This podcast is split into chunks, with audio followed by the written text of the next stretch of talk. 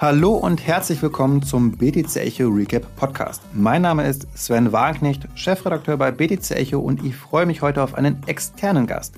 Das heißt, es sprechen also nicht David und ich miteinander über die Geschehnisse der Woche, wie ihr das bislang vom Recap Podcast kennt, sondern wir starten zusätzlich mit der ersten Interviewfolge. Und dafür habe ich das Vergnügen, mit Benedikt Faupel vom größten Digitalverband Deutschlands, der Bitkom, zu sprechen. Und warum euch dieser heutige Podcast interessieren sollte, nun ja, das ist ziemlich einfach zu beantworten, denn Benedikt verantwortet bei der Bitkom den Bereich Blockchain und ist somit Ansprechpartner für alle Unternehmen, die irgendetwas mit dieser spannenden Technologie zu tun haben, also von Kryptobörse bis hin zum DAX-Konzern. Als Blockchain-Lobbyist bekommt er also entsprechend ja auch viel an der Schnittstelle zur Politik mit, was ja gerade in diesen Stunden ja sehr, sehr wichtig ist wo wir gleich auch drüber sprechen werden. Denn unser Hauptthema, das wird vor allem das Tauziehen um ein Bitcoin-Verbot in der Europäischen Union sein. Denn gerade in diesem Moment, also um 16 Uhr am 14. März, wo wir beide zusammensitzen, Benedikt, da erreicht uns jetzt auch gerade schon die Meldung, dass das ja, Bitcoin-Verbot abgelehnt wurde. Ähm, offizielle Bestätigungen kommen dann gleich noch rein bestimmt, aber ja, also besseres Timing gibt es, glaube ich, gar nicht, als jetzt miteinander darüber zu sprechen. Und entsprechend möchte ich ja mit dir dann eben diesen Krimi einmal aufbereiten, klären, worum ging es jetzt hier eigentlich, so die ganzen Hintergründe mal, dieses spannenden ja, Verfahrens bei der EU und auch die möglichen Konsequenzen, die jetzt eben anstehen. Doch zum Start, Benedikt, erstmal zu dir, zu deiner Person. Ähm, wie ist es eigentlich dazu gekommen, dass du Blockchain-Lobbyist geworden bist? Ja, hallo Sven. Äh, schön, dass ich heute hier sein darf. Ja, du hast es schon gesprochen. Es sind äh, spannende Zeiten in der Blockchain-Welt, ähm, auch als äh, Krypto-Lobbyist, als Blockchain-Lobbyist. Wie kommt man dazu? Ich glaube, es gibt noch keinen direkten Weg, wo man sich bewerben kann. Irgendwie der Weg des Juristen ist, ist vorgegeben. Äh, bei Blockchain-Lobbyisten ist es nicht so. Politisches Interesse und ja, einfach das Interesse an der Verbindung von Technologie, Politik und Gesellschaft hat mich dahin geführt. Ähm, ich habe verschiedene Positionen, war bei einem Start-up äh, tätig in der Public Affairs Abteilung, war in der Politikberatung und bin dann zum Bitcoin gekommen. Und genau, wie du schon gesagt hast, betreue ich da die Themen äh, Distributed Ledger Technology und Blockchain. Ja, dann lass uns nach deiner kleinen Vorstellung direkt mal reinstarten. Das Thema, das die Gemüter erhitzt hat. Auch bei der Bitkom Gesprächsthema war des Öfteren. Und zwar geht es um die Mika, was für Markets in Crypto Assets steht. Und ähm, vielleicht kannst du da mal unsere Zuhörerinnen und ja, Zuhörer abholen. Was ist da jetzt eigentlich passiert? Worum geht es bei dieser Mika da, wo jetzt heute auch diese wichtige Entscheidung war? Und das vielleicht erstmal zum Stand von letzten Freitag, den 11. März, weil dann ist nochmal am Wochenende so ein bisschen was passiert, was sehr viele aufgeregt hat. Aber bis dahin vielleicht erstmal, Benedikt, hol uns ab. Sehr gerne. Der Mika-Krimi, wie man ihn ja schon fast bezeichnen kann, äh, läuft jetzt wirklich schon längere Zeit. Äh, was ist der aktuelle Stand? Das Europäische Parlament ist gerade dabei, eine Meinung zu finden, wie sie zu dieser Verordnung stehen. Und dabei gab es verschiedene Vorschläge, verschiedene sogenannte Amendments, also äh, Eingaben der verschiedenen Parteien, wie sie sich die Mika vorstellen oder die Ausgestaltung der Mika vorstellen. Und da ist es ja wirklich hoch hergegangen. Das Thema Proof of Work Verbot stand im Raum. Also es gab ein, ähm, ein Amendment, in dem gesagt wurde, dass ähm, unsustainable consensus mechanisms, also nicht nachhaltige Konsensmechanismen in der EU ab 2025 verboten werden könnten. Was das bedeutet hätte, äh, das jetzt schon vorweggenommen hätte, ähm, wäre, dass Mining in der EU zum Beispiel für Bitcoin nicht mehr möglich gewesen wäre. Also vielleicht muss man dazu auch nochmal sagen, woher kommt denn die Mika eigentlich? Was, was ist der Hintergrund des Ganzen? Ähm, die Mika ist ja wirklich das größte Regulierungsprojekt im Krypto-, im Blockchain-Bereich der EU. Und da muss man vielleicht nochmal so einen kleinen Schritt zurückspringen, nämlich in den Sommer 2019, wo damals die von äh, Facebook vorgestellte äh, Währung ähm, Libra hieß sie damals noch, äh, vorgestellt wurde, wurde später umgenannt in Diem. Aber da hat sich die EU gesagt, das Thema ist groß genug, da müssen wir eine Verordnung zu schreiben, um dieses Thema mal anzugehen.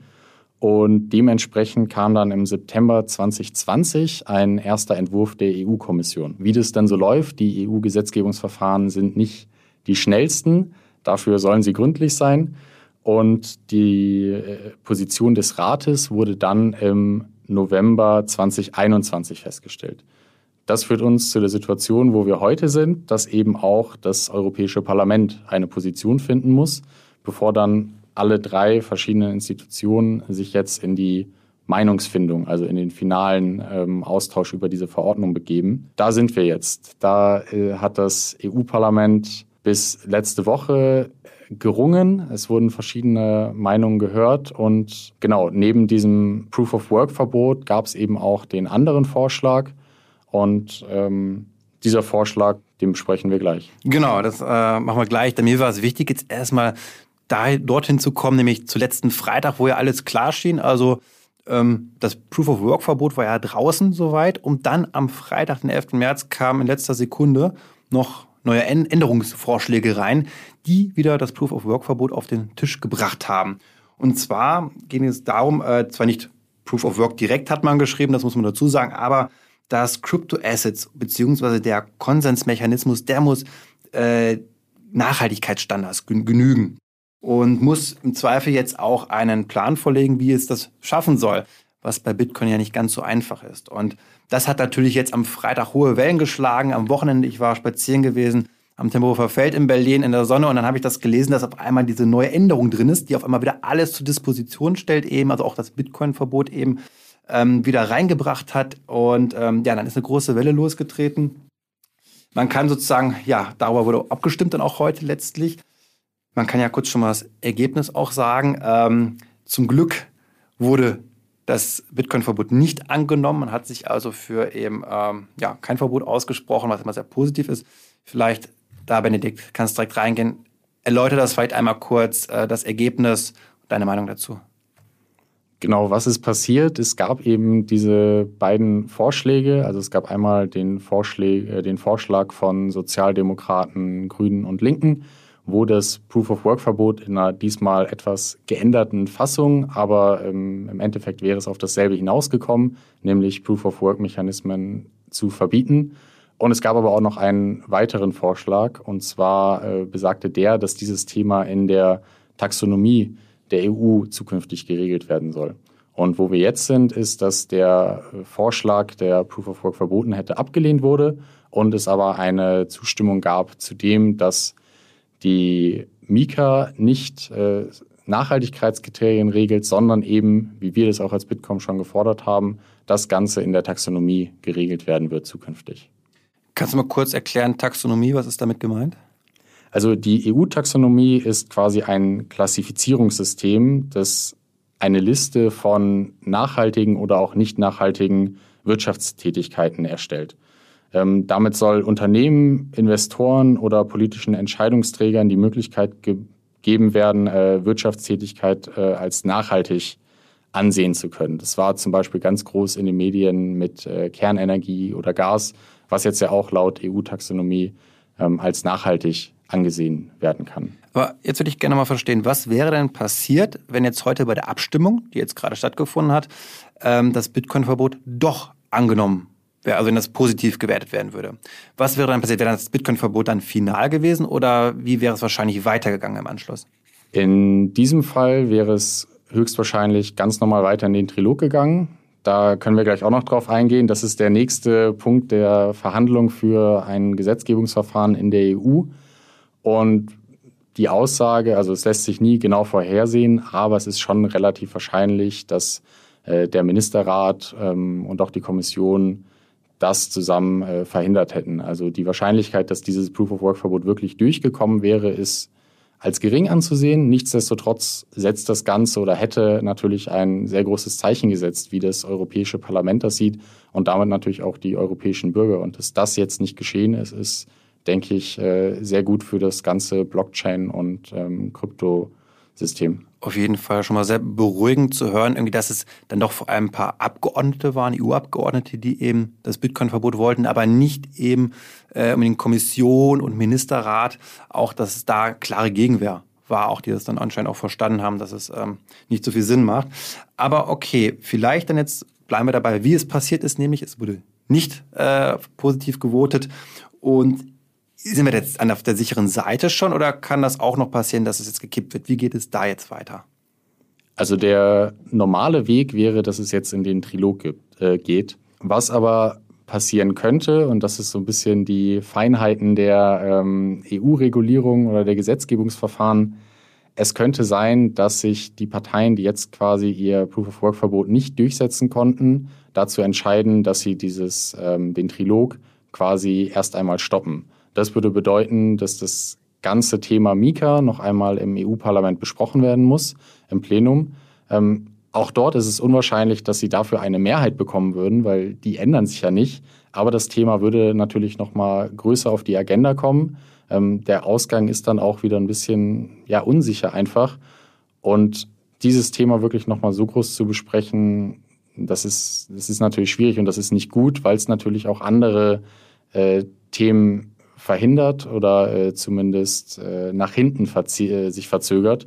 Und das wollen wir nicht. Also wir sagen ja auch, dass die, die Mika soll kommen, sie muss kommen. Und das jetzt zu verzögern für ein ähm, Proof-of-Work-Verbot, was dann im Endeffekt auch nicht drinne stehen wird, ähm, ich hoffe, dass das nicht passiert. Ja, das hoffe ich auch. Und gerade jetzt sprechen wir uns angesichts des, des Russlandkrieges ja auch stark dafür aus, dass wir mehr Mittel bekommen, regulatorischerseits das eben dem auch Einhalt zu gebieten. Und da ist natürlich wichtig, dass wir eine gemeinsame europäische Regulierung wie Mika eben auch haben, um da auch besser vorzugehen. Glaubst du, dass das vielleicht ein Punkt sein könnte, der ähm, die Grünen vor allem da auch eher abhält davon, da jetzt noch weiter ja, versuchen, ein Veto einzulegen, dass wir jetzt die Mika schnell brauchen. Ich glaube, Christina Lagarde hat sogar auch gesagt, die EZB-Chefin, dass wir da Druck machen müssen, um jetzt halt mehr regulatorische Sicherheit zu haben, auch angesichts der Sanktionen. Also ich glaube, das sind, das sind unterschiedliche Themen. Äh, ja, es wurde angesprochen, dass die Mika aus diesen Gründen jetzt schnell vorangehen soll, aber schnell auf EU-Ebene bedeutet ja, selbst wenn jetzt das äh, Trilogverfahren die nächsten Monate äh, abgeschlossen wird, dass Mika nicht vor 2024 in Kraft tritt, höchst äh, aller Wahrscheinlichkeit nach. Also das Thema Sanktionen jetzt mit der Mika zu verbinden und zu sagen, dass Mika deswegen schnell durchgehen soll, das da bin ich mir nicht sicher, ob ähm, das wirklich jetzt für den aktuellen Konflikt in der Ukraine ähm, der richtige Weg ist. Glaubst du denn, wie ist deine Einschätzung von den Politikern, dass sie jetzt auch alle verstanden haben, was sie da machen? Oder glaubst du, dass da vor allem auch gewisse ja, übergeordnete Interessen eine Rolle gespielt haben, jetzt dieses Bitcoin-Verbot einführen zu wollen, gerade bei den Seiten der Grünen, vielleicht auch noch Linken und Sozialdemokraten? Wie groß ist das Verständnis? Was meinst du?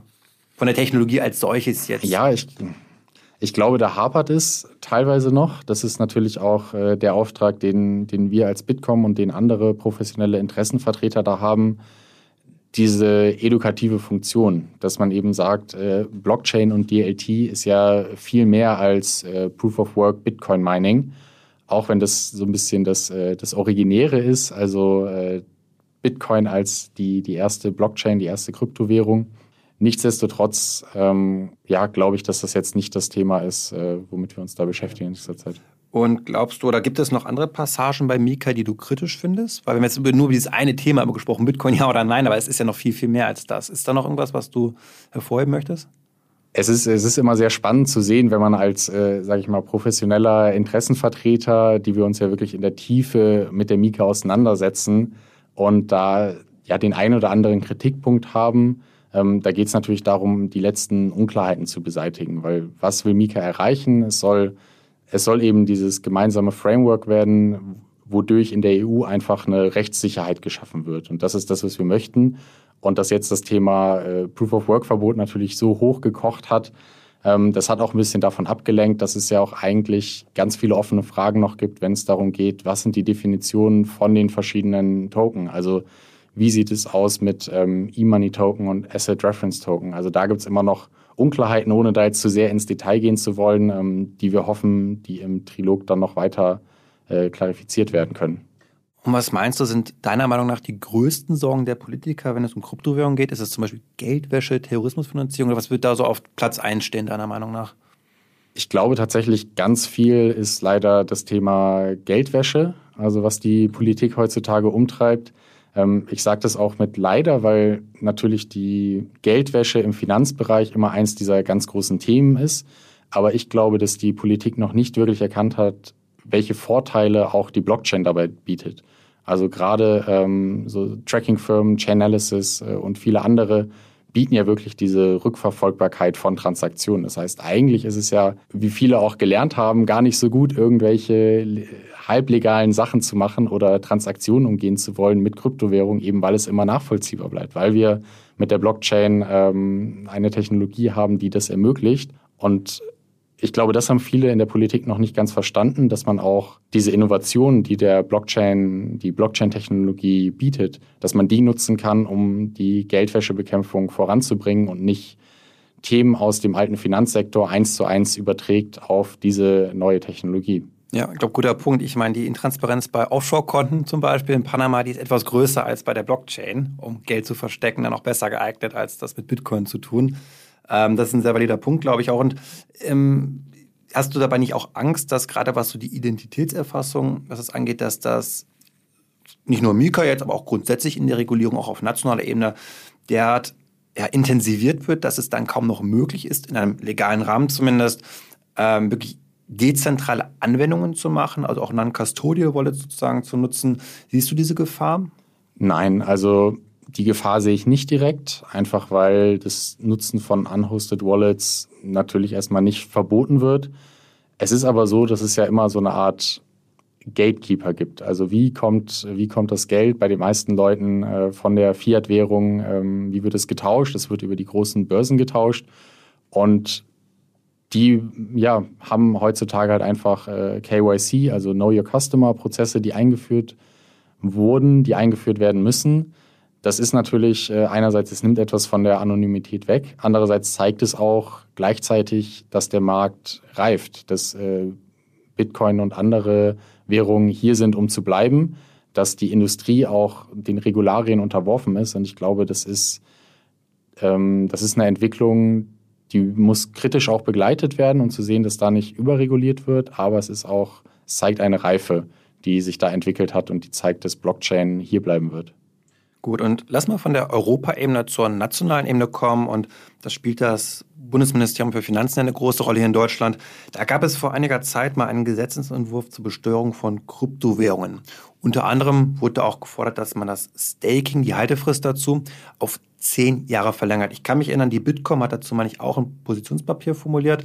Ähm, kannst du uns dann vielleicht abholen? Was ist der Stand? Wie ist die Position da bei euch und warum ist das ein Problem vielleicht auch?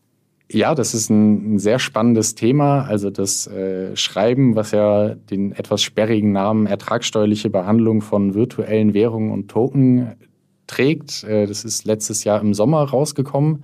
Das BMF hat zusammen mit den obersten Finanzbehörden der Länder sich mal hingesetzt, um es mal salopp auszudrücken, und äh, runterdefiniert, welche Arten von Token es gibt, welche Assets es gibt und wie diese eigentlich steuerlich betrachtet werden müssen.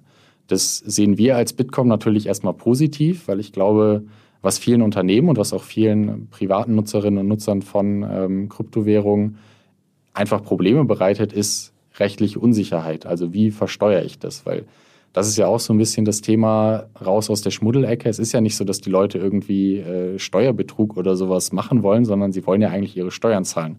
Wenn es aber rechtliche Unsicherheit gibt, dann ist das einfach äh, immer mit Unsicherheiten behaftet. Da ist es erstmal gut, dass sie das gemacht haben. Was aber natürlich auch zu beachten ist, dass einige Themen aus unserer Sicht zumindest nicht ideal gelöst wurden. Das ist dann einerseits das, was du gerade schon angesprochen hast, die Staking- und Landing-Frist.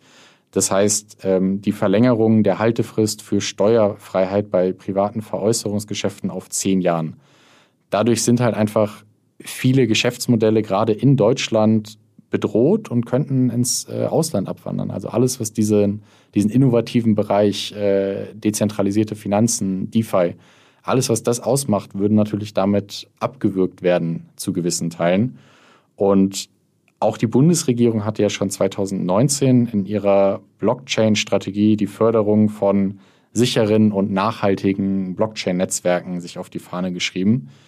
Und dann so eine unattraktive äh, Regelung für Proof-of-Stake-Netzwerke, also genau die Netzwerke, die ja auch äh, nachhaltiger sind als zum Beispiel Proof-of-Work-Netzwerke, das mit so einer Regulierung dann im steuerrechtlichen Rahmen wieder zu konterkarieren, ist aus unserer Sicht einfach nicht zielführend gewesen. Und das haben wir letztes Jahr gesagt und ähm, dabei, dabei bleiben wir. Und wir hoffen auch, dass sich dieses Thema vielleicht in einem weiteren ähm, Schreiben dazu verändern wird, weil die Themen entwickeln sich weiter und auch das Thema NFTs, was 2021 natürlich ein ganz großes Thema war im Blockchain-Bereich, äh, wurde dort nicht abschließend behandelt. Ja, sehe ich als Riesenproblem an, dass wir hier immer den Standort Deutschland gefährden. Ich meine, Mieke hat den Standort Europa gefährdet, dass wir einen Brain Drain haben, dass die Unternehmen abwandern in die Schweiz, USA, Singapur, weil sie hier eben nicht mehr wirtschaftlich wettbewerbsfähig ihre Kryptodienstleistung anbieten können. Ich meine, das ist bei Mika der Fall, das wäre jetzt bei diesem Steuerfarben gegebenenfalls auch der Fall gewesen, wenn das jetzt durchkommt, das wissen wir noch nicht. Dass es, glaube ich, dann ähm, ja, viele Unternehmen ins Ausland dann zwingt, weil es einfach nicht attraktiv ist. Gibt es denn noch von deiner Seite andere ähm, regulatorische Vorhaben, die wir auf dem Schirm haben müssen, wo du sagst, auch das ist entscheidend für den Standort Deutschland oder Europa? Eins der großen Themen, was natürlich auf europäischer Ebene dann besprochen wird, ist die Travel Rule, wo eben auch Geldwäschebekämpfung und Terrorismusfinanzierung, also diese ganzen Themen einfach nochmal gesamteuropäisch betrachtet werden. Da äh, gibt es jetzt ja die Kryptowerte-Transferverordnung, die das schon auf deutscher Ebene gemacht hat. Und ich glaube, das wird eins der Themen sein, die weiterhin große Beachtung finden werden. Gut, jetzt war vieles relativ negativ immer. Wir haben mit Problemen gesprochen. Ähm, weit nur zur positiven Seite. Was, was glaubst du denn, in welchem Sektor ist Deutschland, also Blockchain-mäßig bezogen, stark und könnte vielleicht auch international ähm, ja gut vorlegen?